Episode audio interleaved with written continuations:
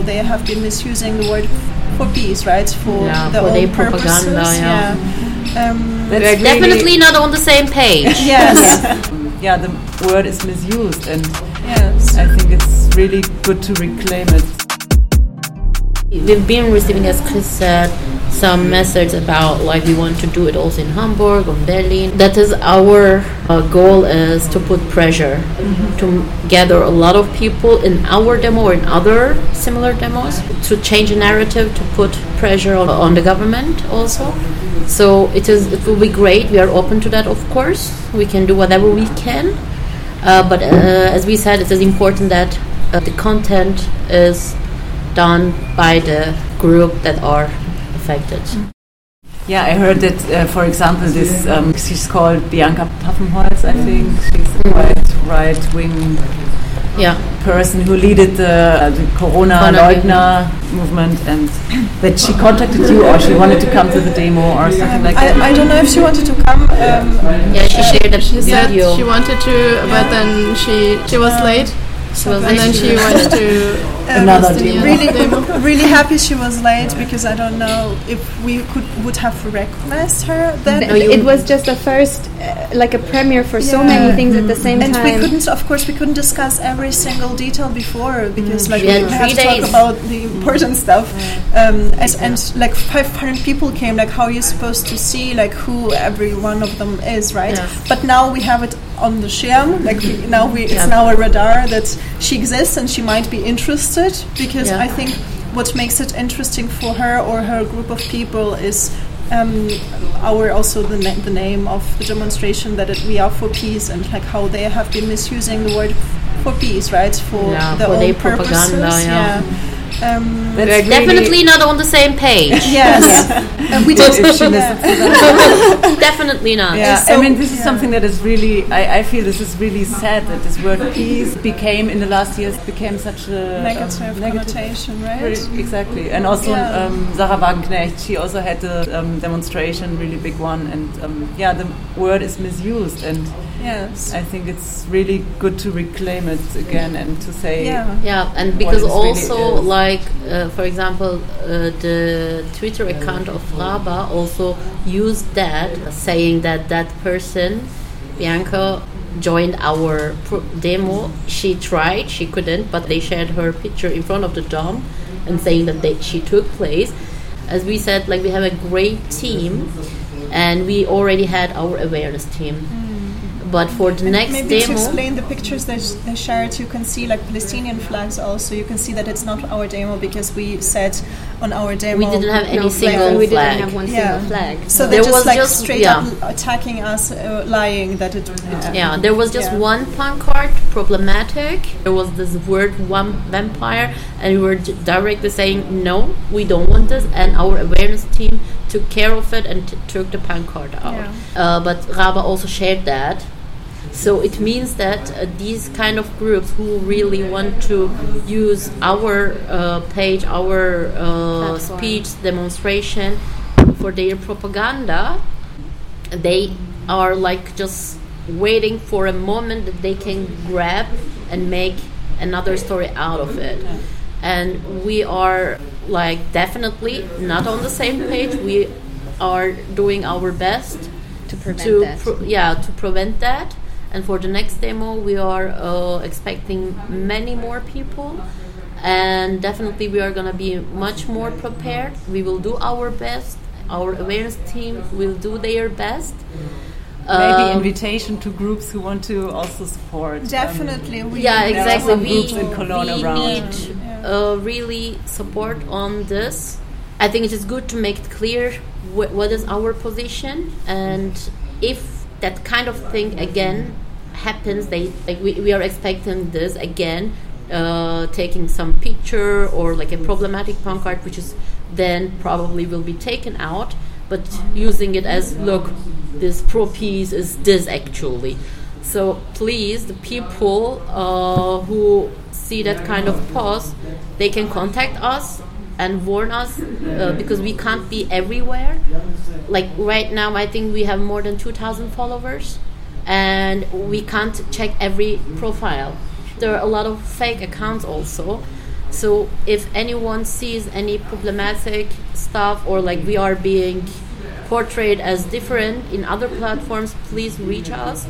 And uh, because we are not, you know, we can't be everywhere, we can't see every platform, but it would be very helpful if we get at least the information that we can deal with it. Yeah. Also, maybe like as a background, it's not our main job. Like we don't, we're not getting any money from this, and we uh, have our normal lives apart from that we, that we were leading before. So like. Some people have full-time jobs. Some people are studying also, etc. Yeah. So it's something we do in our free time. like this is Yeah. basically consuming so much of my of my private or Yeah. working time and I, I use the word consuming which is not negative because I want to be engaged and I want to involve in these things because it's the only thing I can think about right Yeah, now exactly. but still I am for example an self, a self-employed person which already means that I'm doing nothing else but working my entire fucking life so Yeah. doing this on top of it is an immense like amount of, Yeah. of it's just another full-time job. Yeah. it's And- like it's like a full-time job on a full-time Yeah. job and i think sometimes people are um, And also losing dealing the, with all these contact to emotions. reality i So mean the first like week this. as you said uh, we couldn't even react in the first some of the days or even week because we we were basically stuck at our home crying our hearts out wa- I was Yeah. literally like on the couch the whole day, Yes, just being on. Instagram, reading all the Yeah. posts, crying crying crying Yeah. then being forced to eat something then crying crying Yeah. crying Yeah. Uh, I uh, hopped on a Zoom call with my old Taglit group.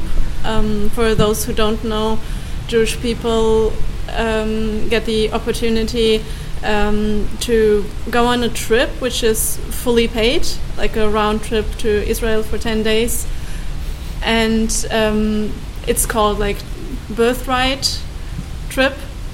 Um, and they are inviting you to come and live in Israel, um, serve in the army, do a uh, language school, and then uh, work and live in Israel. They're trying to get more uh, Jewish people to Israel. so triggering for me I, I'm, I'm so sorry. no no it's all Like, right. I- it's all right um, even though I was very, um, w- when I went on this trip, I didn't really realize a lot of the political implications behind that. But even then, I knew that there are Palestinians who cannot return home Yeah. to where they come from, uh, their parents come from, and even this word birthright seemed so insulting to me. Um, and uh, so I, I hopped on this Zoom call, and our guide, who was uh, showing us around Israel and telling us what he perceived as the objective truth, or what he like a very curated picture of Israel was. So this guy was sitting there in a Zoom call and basically repeating all of the far right Israeli propaganda. He was also sharing emotional and vulnerable informations about how this attack affected his family and at the same time he was justifying the attacks on Palestine, uh, on, on uh, the Gaza Strip. He was justifying um, cutting off water um, and basically saying, "Oh, like we're in a uh, war. We're um, just trying to protect ourselves." There, I don't know what morality is. Like they. Uh, um, yeah, basically excusing whatever Israel did, like saying there uh, Hamas tunnels under hospitals, that's why we have to bomb them to fight terrorism. I, I literally sorry to hop in there, but I literally had uh, similar conversations with friends of mine from Israel who are mm-hmm. Jewish, and it, it it's such a huge difference who you are listening to and who you are mm-hmm. asking. I again, there, it's a multi-perspective conflict. It's not a two-sided conflict, and we need to get away from this narrative. And I, I was just so. I don't know, it just broke my heart so much as a Jewish person to me hearing someone compare, or like dehumanizing Palestinians, comparing them to animals. It's like, as a Jewish person, you should know that this is fucking wrong. Mm. We, we know this language, and how can we just sit there and be like, yeah, okay, they're just defending themselves. I think I I totally get your disappointment, but for once I have to kind of defend um, those people because I think there's always a huge difference um, in being in another country safe in our homes and being there, hearing Exactly.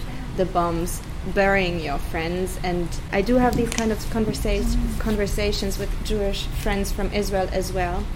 And I keep on talking to them because I don't want to lose them because those are the people who I they love me because we are friends already. So we have a good basis of uh, connection. I don't want to step over their experience, feelings. I don't want to invalidate them. Although I disagree with a lot of things they say, because I feel, first of all, who am I to to judge? I am not there at the moment. Was very very uh, small chance that I would have been there, but I returned quick enough. So who am I? And second, I don't want to lose them in a in terms of I feel like the the biggest chance of um, staying in dialogue with these kind of people it ha would have a positive outcome that we would find common ground like not immediately but th there is a chance you already have a relationship. because we already have a relationship exactly so Yeah. I think it takes a huge, incredibly huge strength to to be there right now and to not give in to this propaganda and to not give in to the pain of burying your fucking friends. Yeah. A Jewish friend of mine living in Tel Aviv. Her family is originally from Jerusalem, and her dad is already like has al- already been uh, a human rights activist. He's a lawyer, and she um, is doing the same now. Sh- She's a lawyer too, and she's engaging in very uh, left-wing um, anti-occupation movements within Israel as a Jewish person, and I I trust her so much. I, I trust her with with my heart and, and everything and she's one of my best friends in Israel. And she even she got shaken mm. by the the violence of this massacre of the of the attack of the Hamas of the innocent people of that music festival because it could have been all of us it could have been me Yeah. it could have been every of my friend because these are the kind of things we do Yeah. That's what, why like Zay and I when we were writing the statement for us it was really important to have one slide w- which talks about how we don't want to um, judge people who are uh, directly affected Jewish people Palestinian people Israeli people um, because we yeah everybody comes from really different experiences Yes. and uh, traumas and and stories that they're living um, s- which we can't understand and so like people need time yeah. A lot. And I want to also say that uh, when we think about the propaganda they have been receiving all the time from this uh, right wing government, it is the same for the Palestinians. it is the same So just imagine you are just uh, you have been from the mainstream media, from your government, the whole time the same uh, words. Palestinians are our enemy. They don't want us to exist. And the way the other way around, you keep hearing that uh, the Israelis don't want here to exist. They want to kill us. They are our enemy. Uh, for example, many of my Palestinian friends, uh, they were like, now I really can't talk about peace. And I can't really blame them. Yes. Or I have a very close Israeli friend. She is, she's been like living in Jerusalem for the last I don't know five years or something. And then she told me because I also talked to her about our demonstration and our idea of asking people from there to send us voice messages. Yeah. And her re- answer was, Zainab, that's a great idea, but I don't know if there will be any Palestinians doing that because maybe you can find from Israeli people because now relatively they are in a uh, better uh, mindset. Mm, but the people, when you know that you are Palestinian and and just like a couple of like kilometers away, you know that there are Palestinians being uh, just like uh, trapped in a city and constantly being bombed. And then she said, she gave an example. She said, like, there was a, an old uh, gu- Palestinian guy that uh, I've always been helping him, um, sharing food, and I know, like, we have a really nice um, relationship. Like, we uh, hug each other and, like, we tell, we talk to each other. I know that guy loves me. I know that we are like family to each other, but that guy hasn't be hasn't asked how I feel. They're living in the same neighborhood, and he she said I can't blame him because he needs to survive in his community, and he can't really take the risk of talking to an Israeli woman right now in this situation. If the community hears that, he can be excluded, and there are a lot of people like that or um, like people in Gaza. There are a lot of a lot of people who are against Hamas. They can't really tell this. They can't. There is no election. If you do that, They you can't are decide- risking your life. Exactly. You can't really disagree. You can just say nothing and survive there from Hamas. I mean, but you can't disagree. You can't criticize. And there are a lot of people also. I mean, we are talking about more than 2 million people. There are a lot of queer people among them. There are a lot of uh, feminist people uh, among them. But they can't really do anything. And there are a lot of people who just want to leave. They are there are people who want to meet the Israelis uh, and get out of this place. They have dreams and uh, they want peace they can't talk about that and then when this kind of uh, escalations and especially war happens like the ones that we are uh, experiencing now like seeing now i can't blame any person who gets away from this like because how can you really tell the person okay but still hold on peace you can't say that Yes, you can't. it is the same for the Israeli people. I can't really blame them. Of course, there are like horrible people who have always been against Palestinians. They are the other.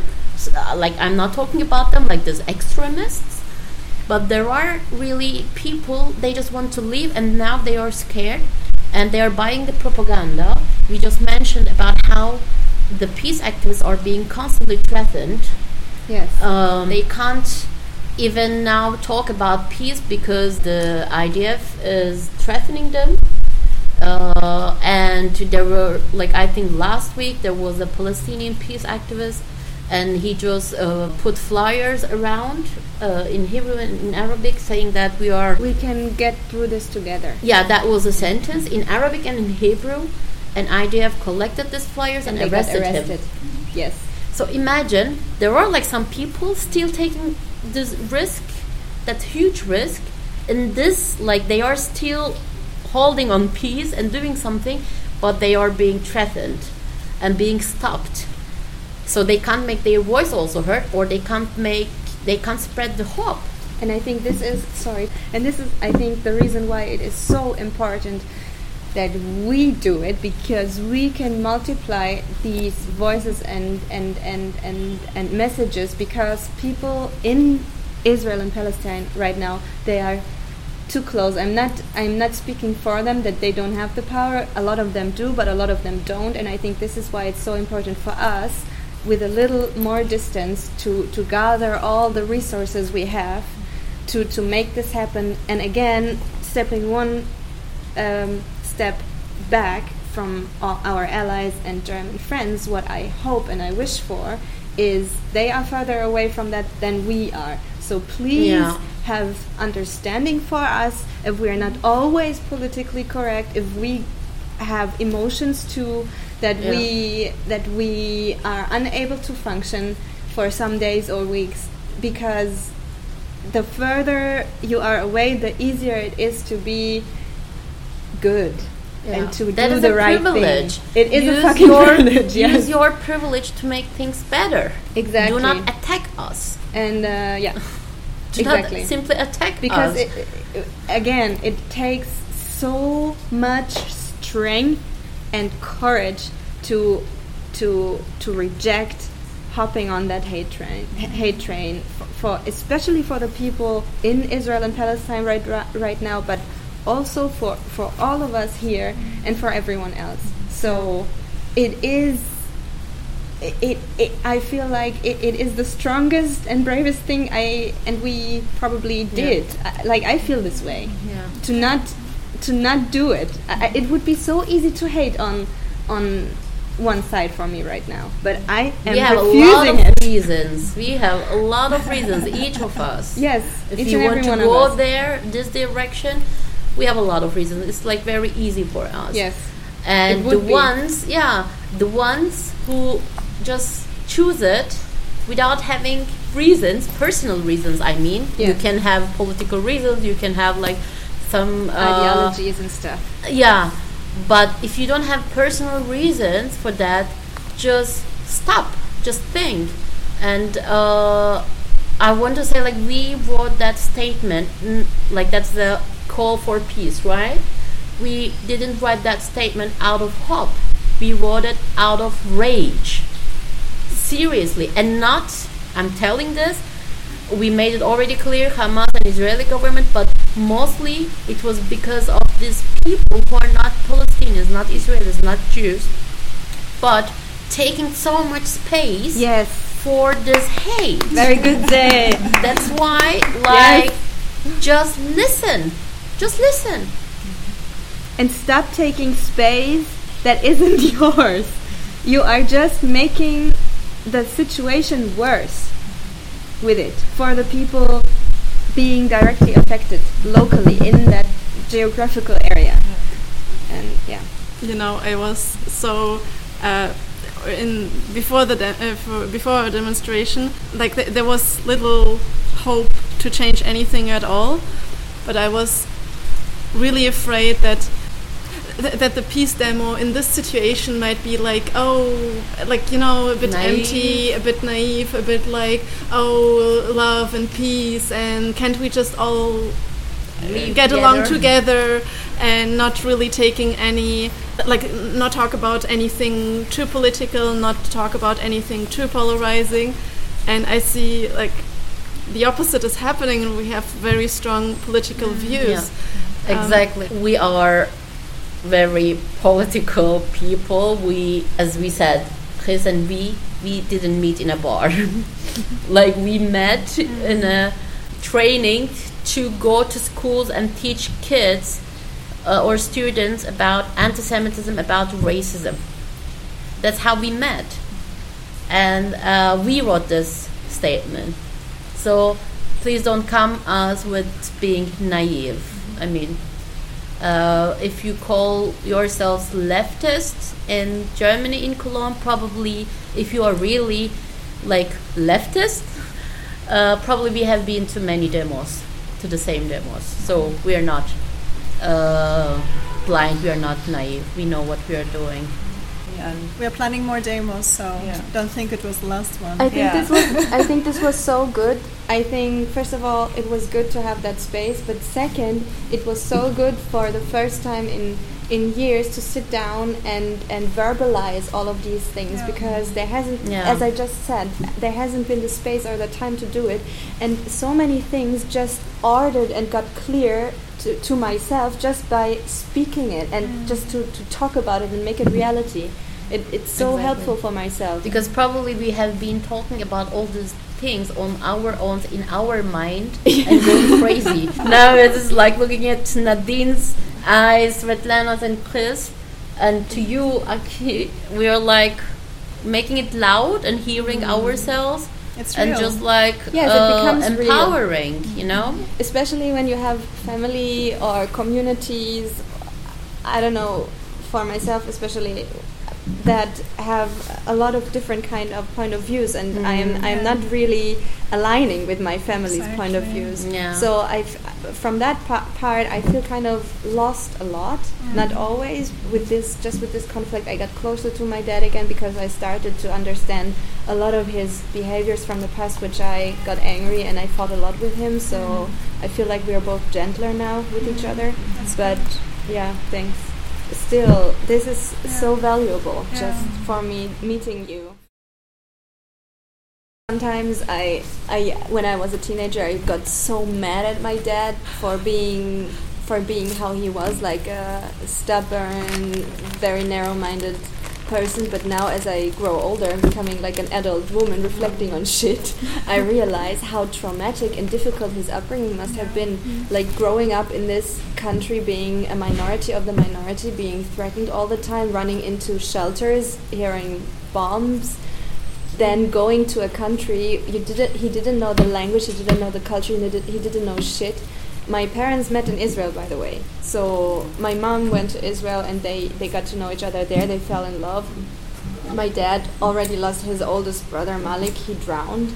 So he suddenly became the head of the family because he was the oldest son arab culture. You know how shit's going on. And then he it, it, he decided kind of to move to germany after his father died. And the entire family made him responsible that he left the family mm-hmm. Nadine, as the oldest son how could he? And he's living with this uh, schuld and this blame his entire life just to to make a better life for him and for his children because he, he and my mom understood that they could not raise us there.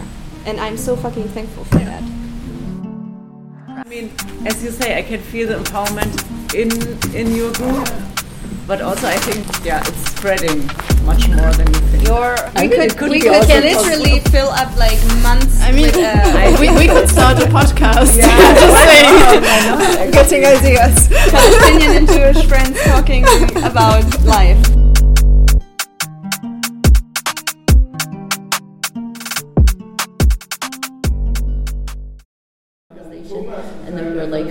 Very emotional, sensitive, and this, and then we were like, which falafel is the best? you and then I was like, "Ha- Habibi, and it was like, nine, I don't think this is the good one.